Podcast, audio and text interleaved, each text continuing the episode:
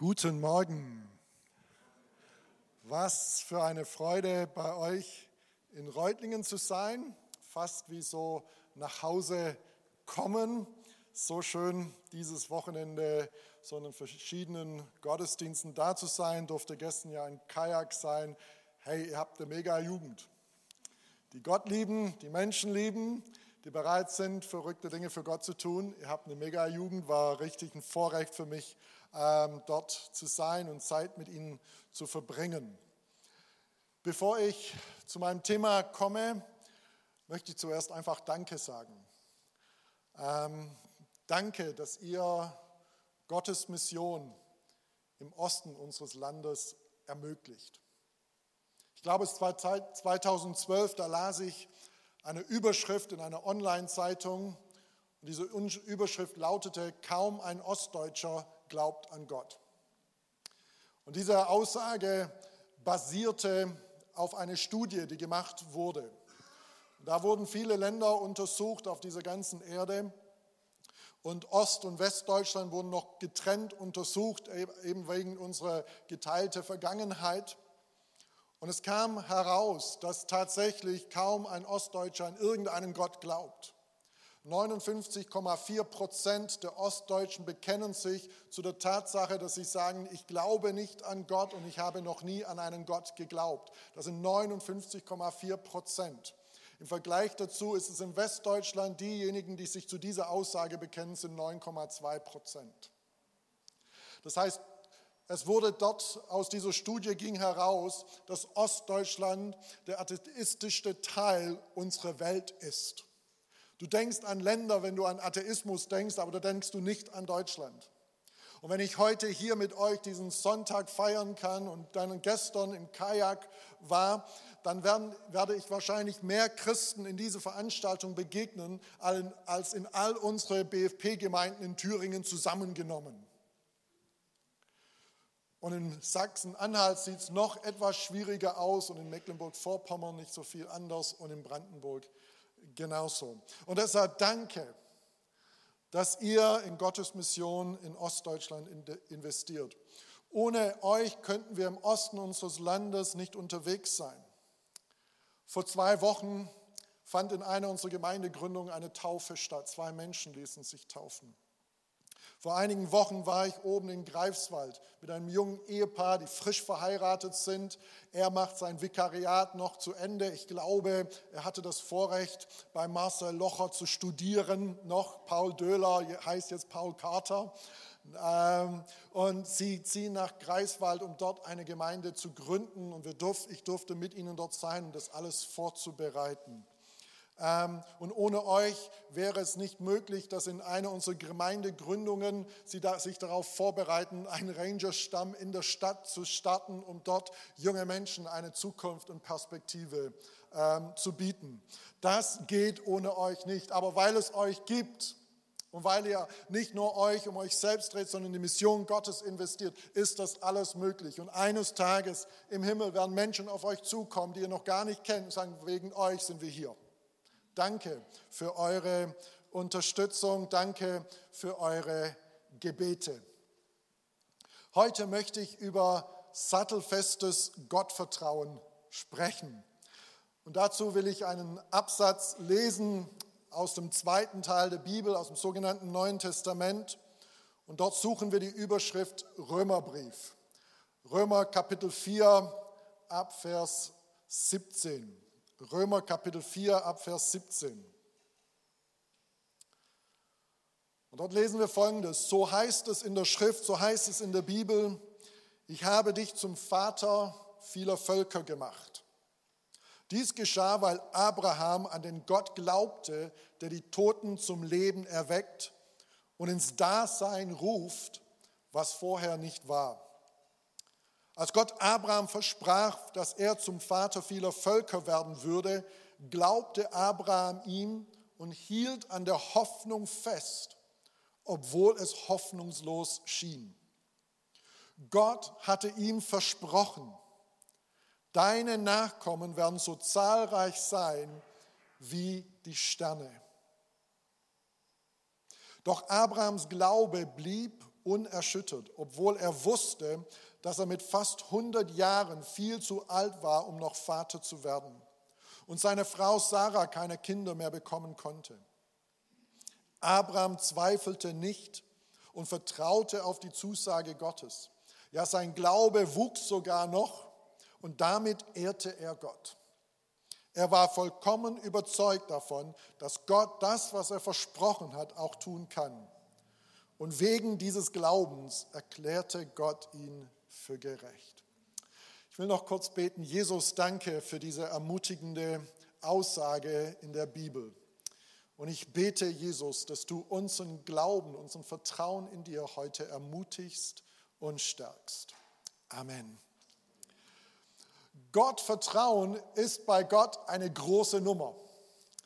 Abrahams Lebensgeschichte können wir ganz am Anfang von der Bibel lesen.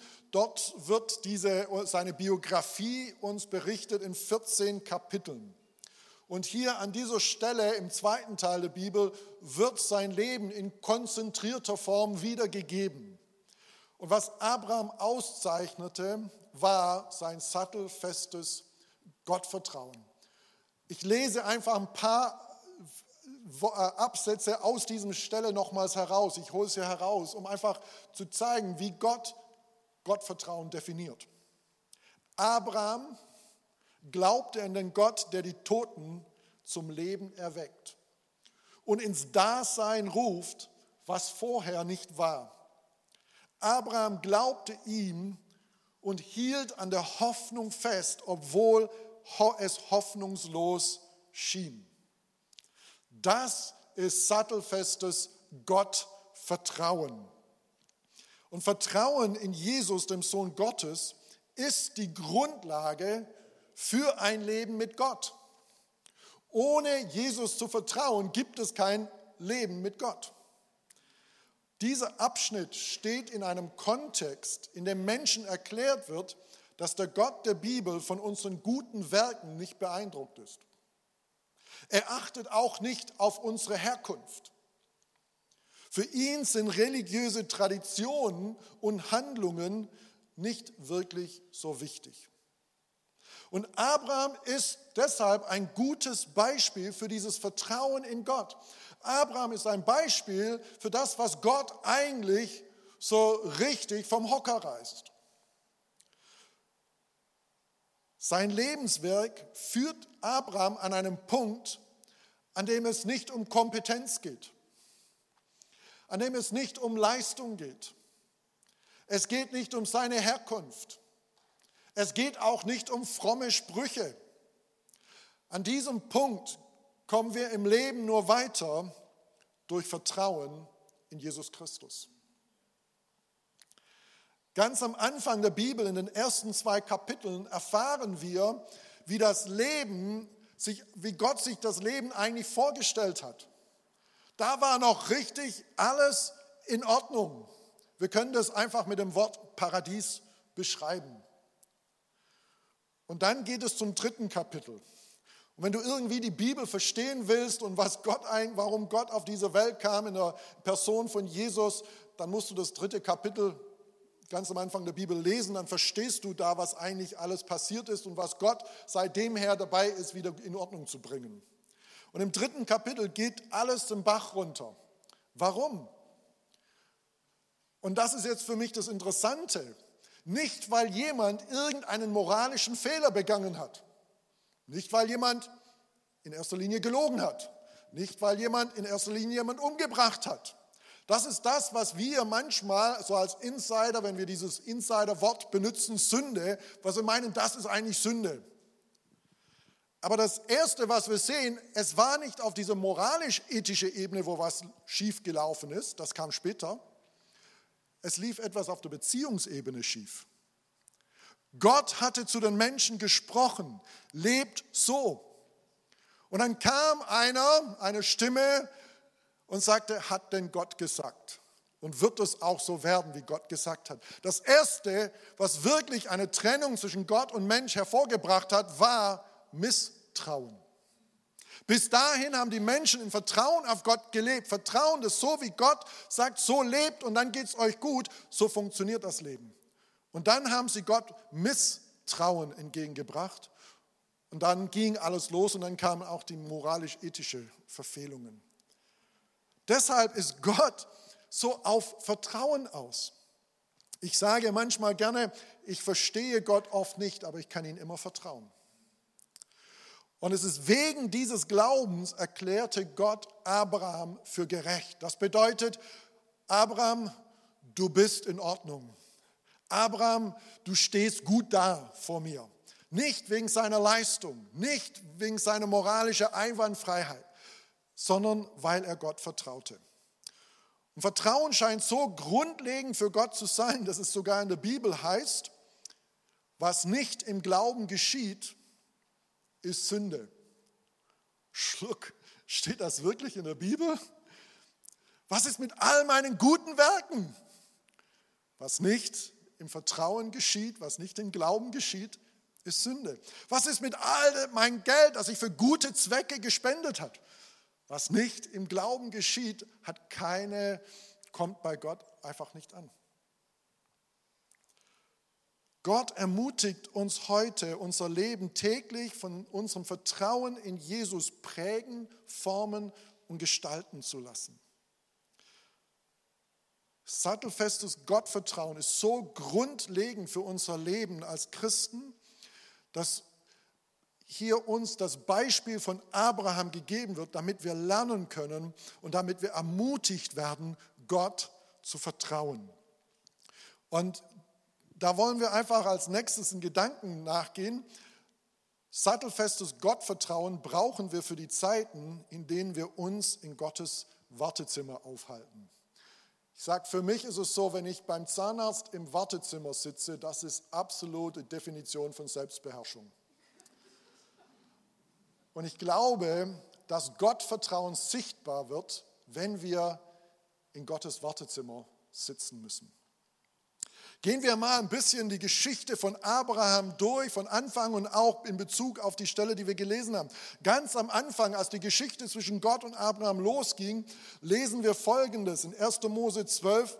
Dann befahl der Herr Abraham, verlasse deine Heimat, deine Verwandten, die Familie deines Vaters und geh in das Land, das ich dir zeigen werde. Von dir wird ein großes Volk abstammen. Abraham soll alles verlassen, was sein Leben einen Sinn und Halt gab und sich in eine unbekannte Zukunft aufmachen. Und Gott gibt ihm ein Versprechen so auf dem Weg. Von dir wird ein großes Volk abstammen.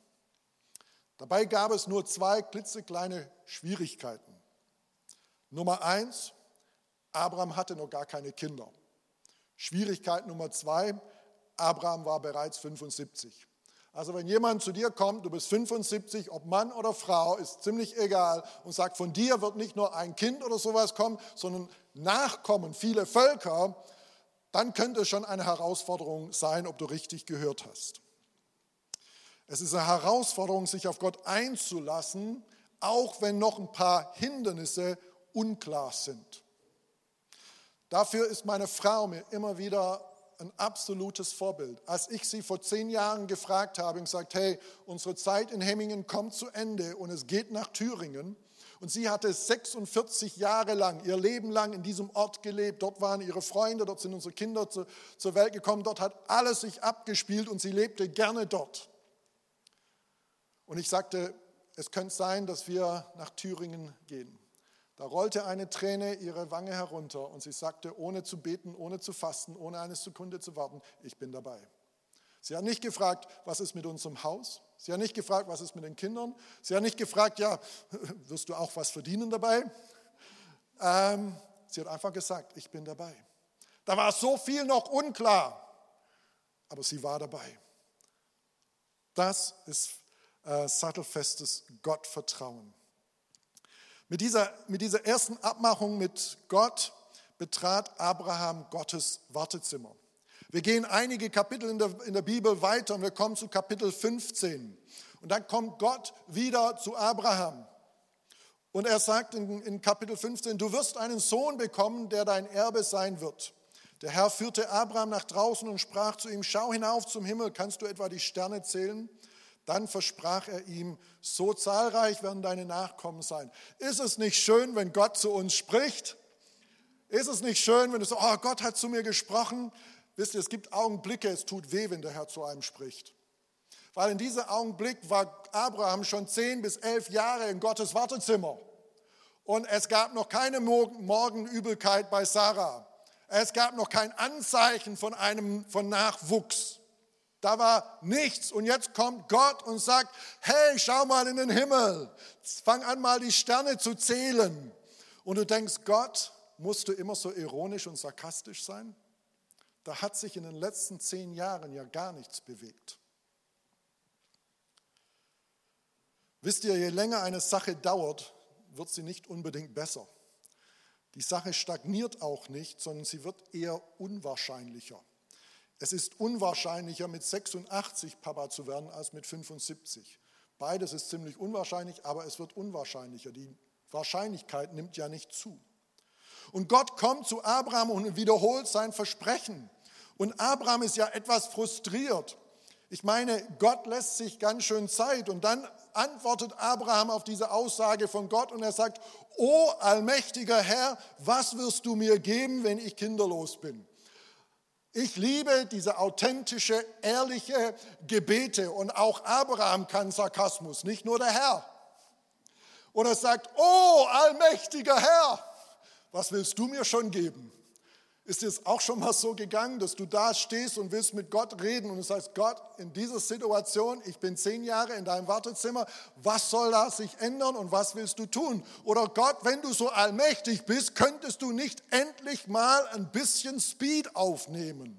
Ich warte schon lange auf dich. Bei mir im Leben ist es so, dass ich immer, ich weiß irgendwie im Kopf, nicht ich warte auf Gott, sondern Gott wartet auf mich.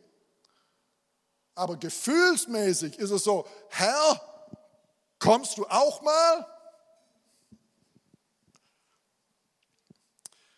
Die Frage ist an uns, wie verhalten wir uns in Gottes Wartezimmer? Es gibt da ja verschiedene Varianten. Zweifel. O allmächtiger Herr, wie kann ich sicher sein, dass, es wirklich, dass ich es wirklich bekommen werde? So hat Abraham gesprochen. Das ist so eine typische Reaktion. Wenn Gott auf sich warten lässt, habe ich Gott richtig gehört? Will Gott mir vielleicht doch nicht helfen? Eine andere Reaktion ist Verzweiflung. Ihr wisst nicht, wie oft Gemeindegründer ihre Koffer anschauen und sich sagen, jetzt werde ich meinen Koffer packen. Und wie oft ich am Telefon hänge und ich sie ermutige, doch noch zu bleiben und nochmals einen Weg zu gehen. Oder lass uns nochmal drüber reden und dann kannst du immer noch deinen Koffer packen. So ähnlich. Warum? Weil wir verzweifelt sind. Wir sind bereit gewesen und sind auf Gottes, für Gott aufs Ganze gegangen, aber Gott hat sich anscheinend nicht blicken lassen. Die Ergebnisse sind nicht eingetroffen, die wir erwartet haben. Wie schmerzlich ist es, wenn wir Erwartungen haben, dass bestimmte Ergebnisse, Resultate kommen. Wir denken, wir haben es auch von Gott gehört und am Ende sieht es völlig anders aus. Die ganze Sache hat sich anders äh, entwickelt und es wird langsam knapp. Wenn jetzt nichts passiert, ist die Sache sowas von vorbei. Und dann kommt es, dann das ist auch eine Reaktionsmöglichkeit, wenn wir in Gottes Wartezimmer sitzen Umwege. Abraham kommt an den Punkt, wo er denkt, hey Gott, du bist allmächtig, aber hier kannst du meine Hilfe brauchen. Das klappt so mit Sarah nicht. Dann machen wir das einfach, wie es üblich war damals, mit der Leihmutterschaft und wir nehmen so das Dienstmädchen und durch das Dienstmädchen bekommen wir ein Kind. Alles eine gängige Form in der damaligen Kultur. Ich glaube, das Schwierigste in Gottes Wartezimmer ist, Geduld zu haben und nicht, sofort, und nicht zu versuchen, Gott zu hetzen. Seit es Amazon Prime gibt, wollen wir immer alles sofort, spätestens am nächsten Tag. Nicht elf Jahre später. Und wir leben auch in einer Zeit, wir Menschen, wir messen oft an einem sichtbaren Erfolg. Und wir messen auch, wie schnell bist du erfolgreich. Ich kenne diesen Druck aus Gemeindegründung. Hey, was nicht in fünf Jahren schon explodiert, ist das überhaupt so? Bist du überhaupt noch jemand? Aber wenn ich in die Bibel hineinschaue und die Menschen, die uns als Glaubenshelden vorgestellt werden, Menschen, die wirklich Gott vertraut haben, die haben oft lange nichts gesehen. Denken wir an Mose. Der hat es auf seine Art versucht, es hat nicht funktioniert. Und dann war er 40 Jahre lang ein Prinz, 40 Jahre lang in der Wüste und hat Schafe gehütet von seinem Schwiegerpapa. Was für ein Lebensschicksal. Denken wir an Josef, einer der größten Anführer im ersten Teil der Bibel, hat einen großen Traum bekommen. War dieser Traum wirklich von Gott? Ja. Und er hat diesen Traum seinen Brüdern und seinen Eltern erzählt. Die werden alle vor ihm hinknien und sie, er wird der Big Boss sein und sie werden ihn alle so dienen. Hat das gestimmt? Ja. War es klug, es so weiterzugeben? Nein. Und was passiert? Er hat die große Vision und von da an geht es bergab. Er wird verkauft von seiner eigenen Familie. Er wird versklavt. Er wird verraten. Er kommt ins Gefängnis und da, wo er denkt, so jetzt kann es nicht schlimmer werden, dann wird es schlimmer, weil man vergisst ihn im Gefängnis. Wenn du in die Bibel hineinschaust, eine der großen Eigenschaften von Menschen, die Gott vertrauen, ist Ausharren. Ausharren bedeutet, unter einer Last zu bleiben bis es Gottes Zeitpunkt gekommen ist. Sattelfestes Gottvertrauen wird in Gottes Wartezimmer auf die Probe gestellt. Und 24 Jahre nachdem Gott zum ersten Mal dann zu Abraham gesprochen hat, 13 Jahre nach der letzten Zusage, treibt es Gott auf die Spitze. Und er kommt und sagt, du sollst nicht mehr Abraham heißen, sondern Abraham denn ich werde dich zum Vater vieler Völker machen. Irgendwie Gott wiederholt sich. Und das ist jetzt eine Namensänderung. Und ich stelle mir das vor, wie peinlich das für Abraham ist. Er geht ins Rathaus, geht zu der Dame, sie begrüßt ihn freundlich. Abraham, erhabener Vater, schön dich zu sehen. Willst noch ein paar Kamele anmelden? Ähm, brauchst noch ein Grundstück? was kann ich heute für dich tun? Und Abraham sagt, nein, es geht um eine Namensänderung. Oh, wer, wer ändert seinen Namen? Ja, ich ändere meinen Namen. Ja, wie willst du denn heißen in Zukunft? Abraham, Vater einer Menge. An diesem Punkt schaut die Dame doch nochmals hin und sagt, habe ich das richtig gehört? Habt ihr, jemand, habt ihr ein Kind adoptiert oder was ist passiert? Wie, wieso jetzt ein Vater einer Menge? Bist du zu lange in der Sonne gewesen? Und Abraham bleibt dabei. Hier können wir etwas sehr Wichtiges über sattelfestes Gottvertrauen lernen. Sattelfestes Gottvertrauen ist nicht blind. Unsere Bibelstelle sagt, Abrahams Glaube blieb unerschütterlich, unerschütterlich, unerschüttert, obwohl er wusste, Abraham wusste, wie seine Realität aussieht, obwohl er wusste, dass er mit fast 100 Jahren viel zu alt war, um noch Vater zu werden und seine Frau Sarah keine Kinder mehr bekommen konnte. Abraham kannte die Realität, er wusste, wie die Wirklichkeit aussieht. Wir haben es hier also nicht mit positivem Denken. Ich habe meinen Namen geändert, weil all das verdränge ich positives Denken, positives Bekennen. Abraham wusste, dass er viel zu alt war. Abraham wusste, dass Sarah keine Kinder bekommen konnte. Abraham sah, dass es menschlich gesprochen keine Hoffnung gab, jemals Kinder zu bekommen. Doch er hielt an der Hoffnung fest, obwohl es hoffnungslos schien. Bist du gerade in einer Situation, die hoffnungslos scheint, obwohl du empfindest, Gott hat es anders sich gedacht und Gott hat auch irgendwie anders gesprochen. Und Gott, sattelfestes Gottvertrauen heißt, gegen Hoffnung auf Hoffnung hin zu vertrauen. Gott ist ein Gott, der aus dem Nichts etwas hervorbringt. Ex nihilo. Das ist ja Grundlage unseres christlichen Glaubens. Wir glauben, dass Gott aus dem Nichts diese Welt erschaffen hat. Können wir es beweisen? Nein. Glauben wir es? Ja. Und wir können Gott begrenzen, weil wir denken, wir haben nichts, was wir ihm anbieten können. Gott ist nie zu irgendjemandem gekommen und sagt, was kannst du mir anbieten? Du und ich, wir haben keine Ausrede, uns nicht auf Gott einzulassen, weil Gott nichts braucht, um erstaunliche Dinge in und durch unser Leben zu tun. Vielleicht sagst du, ja James, das mit der Bibel lesen ist eine gute Idee, aber ich bin nicht so der Disziplinmensch. Gott braucht deine Disziplin nicht. Höchstens deine Bereitschaft, ihm zu vertrauen. Er kann aus dem Nichts dich zum Bibelleser machen. Du sagst, ich bin unfähig, Gutes zu tun. Gott braucht deine Fähigkeiten nicht. Er kann aus dem Nichts Dinge ins Dasein rufen. In Bezug auf viele Kinder war bei Abraham absolut nichts zu holen. Und doch hat Gott durch Abraham Nation ins Dasein gerufen. Hören wir doch auf, Gott zu sagen, was nicht möglich ist, weil bei uns nichts zu holen ist. Erzähle doch Gott nicht, was nicht geht.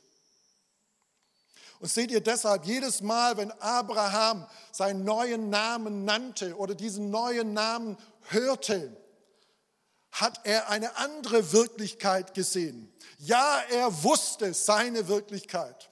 Aber wisst ihr, was Vertrauen tut? Vertrauen schaut durch die eigene Wirklichkeit und sieht eine andere Wirklichkeit, die größer und stärker ist als unsere Wirklichkeit. Er sieht Gottes Wirklichkeit. Und deshalb sagt er, ja, sagt Abraham zu mir, denn ich sehe eine Wirklichkeit, die größer ist als die Wirklichkeit, die ihr seht. Ihr seht einen alten Mann ohne Nachkommen.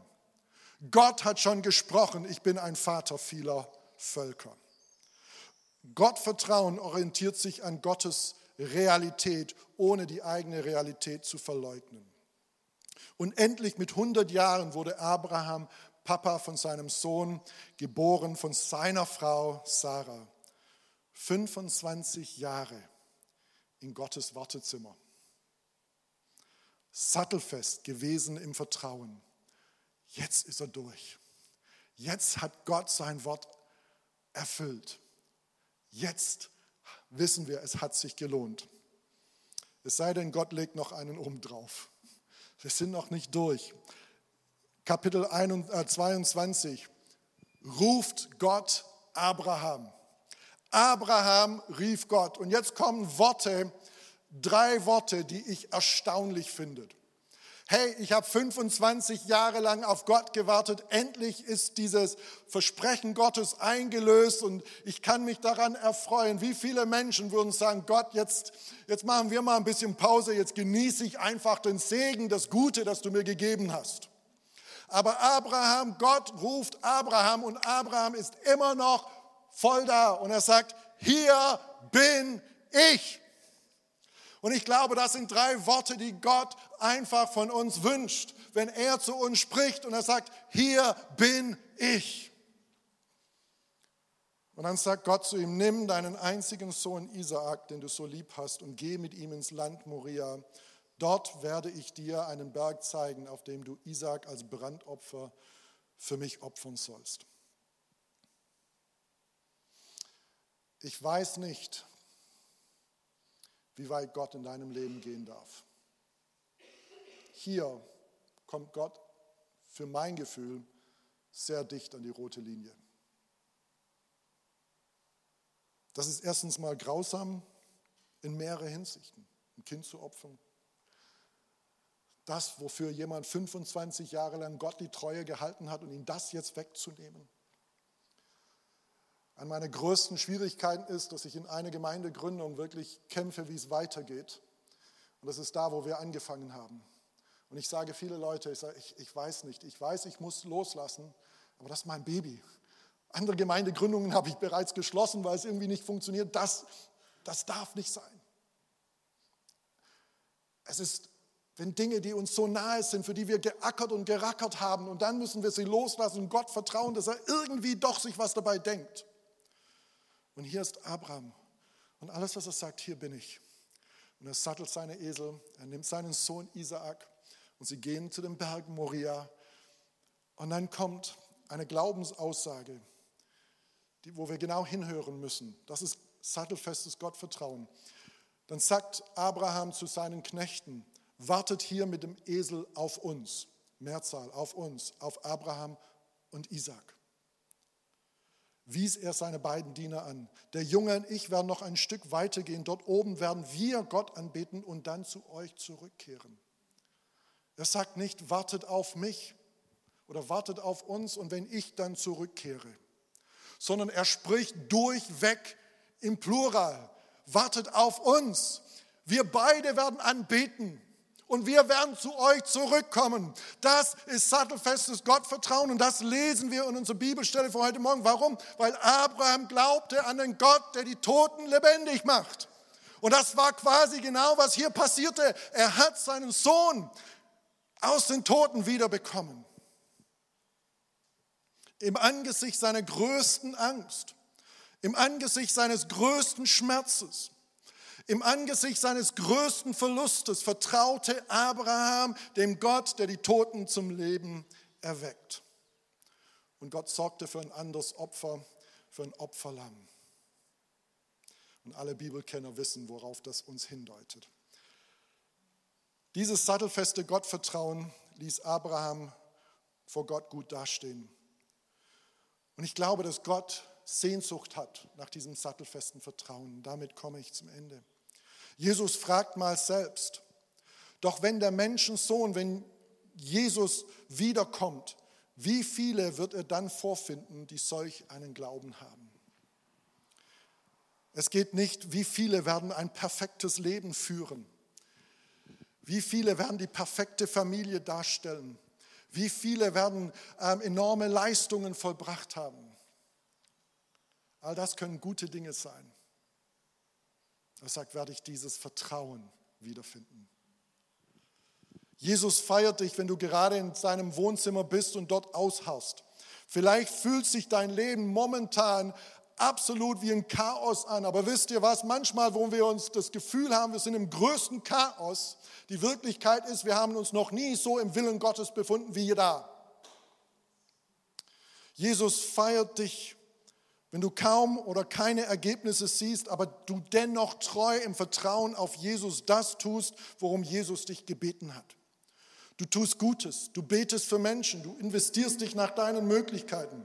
Es ist vielleicht in deinen Augen nicht sensationell, es produziert nicht faszinierende Ergebnisse auf, in, in, nach einer nach dem anderen.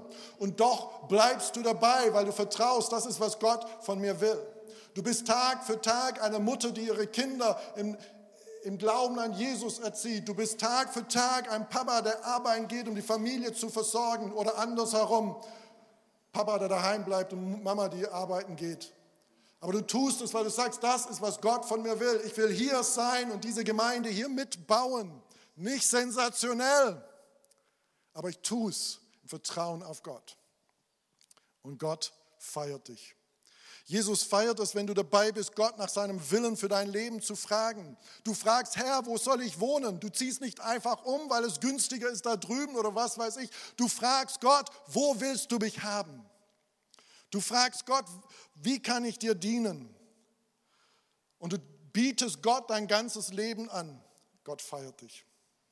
Und Gott hat Sehnsucht nach Menschen, die bereit sind, für ihn unterwegs zu sein an Orten und Plätzen, wo es nichts zu holen gibt wo alles hoffnungslos ist, wo vieles gestorben ist und Leben nicht zu erwarten ist. Wo sind Leute, die im Vertrauen auf Jesus sich in solche aussichtslose Situationen senden lassen, damit Gott genau dort Leben schenken kann und Generationen dadurch seinen Segen abbekommen? Ich nenne diese Plätze Hard Places, schwierige Orte. Vielleicht ist es deine Nachbarschaft, ist so ein Hard Place. Vielleicht deine Verwandtschaft. Wie viele Menschen in deiner Verwandtschaft, nächsten Verwandtschaft sind noch nicht mit Gott unterwegs, kennen seine Güte noch nicht? Vielleicht ist dein Hard Place deine Gesundheit. Vielleicht geht es dir an vielen Stellen in deinem Leben richtig gut. Du bist erfolgreich, Geld ist kein Problem. Und doch gibt es bestimmte wesentliche Dinge, die in deinem Leben fehlen. Ein Kind, einen Partner oder eine Partnerin. Das sind Hard Places, wo wir im Wartezimmer Gottes sitzen und diese Hard Places bezwingen wir nicht durch unser Können, nicht durch unsere Popularität, nicht durch irgendetwas, das wir zu bieten hatten. Wir bezwingen diese Hard Places und gewinnen das Leben durch sattelfestes Gottvertrauen, indem wir festhalten an dem, was Gott versprochen hat und zugesagt haben und indem wir einfach sagen, sobald Gott seinen Mund öffnet, sagen sie, Gott, hier bin ich. Hier bin ich. in guten wie in schwierigen Zeiten, hier bin ich. Gott hat Sehnsucht nach Menschen, die er genau in diese Hard Place senden kann, damit dort neues Leben entsteht und Generationen davon profitieren. Denken wir dran, was Gott uns in der Bibel sagt. Denn wir leben im Glauben und nicht im Schauen. Werft dieses Vertrauen auf den Herrn nicht weg, was auch immer geschieht, sondern denkt an die große Belohnung, die damit verbunden ist. Weil wir an unserem Glauben festhalten, werden wir das Leben bekommen. Amen.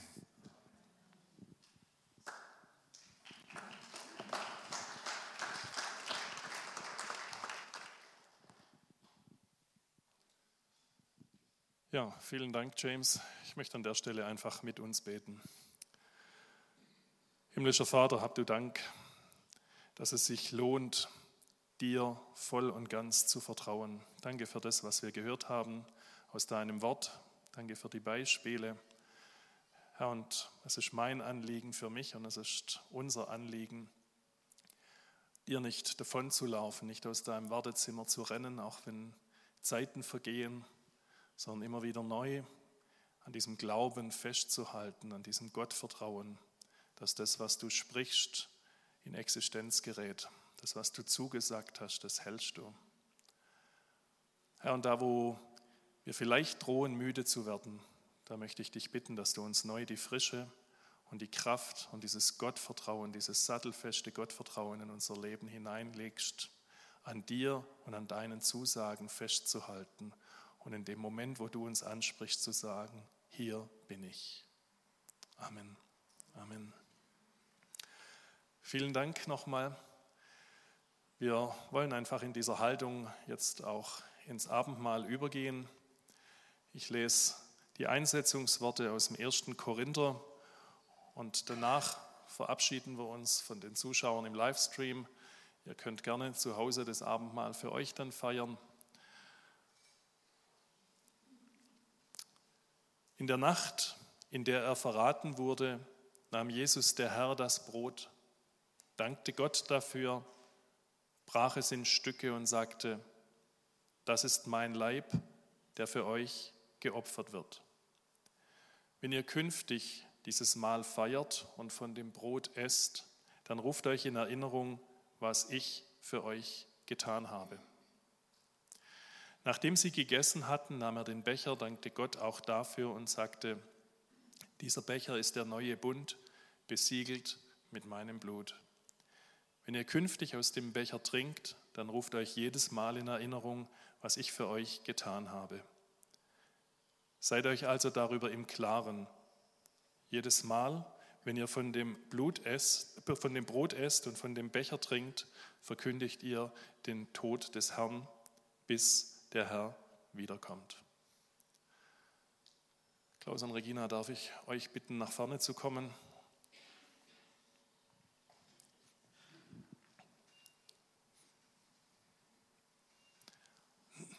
Himmlischer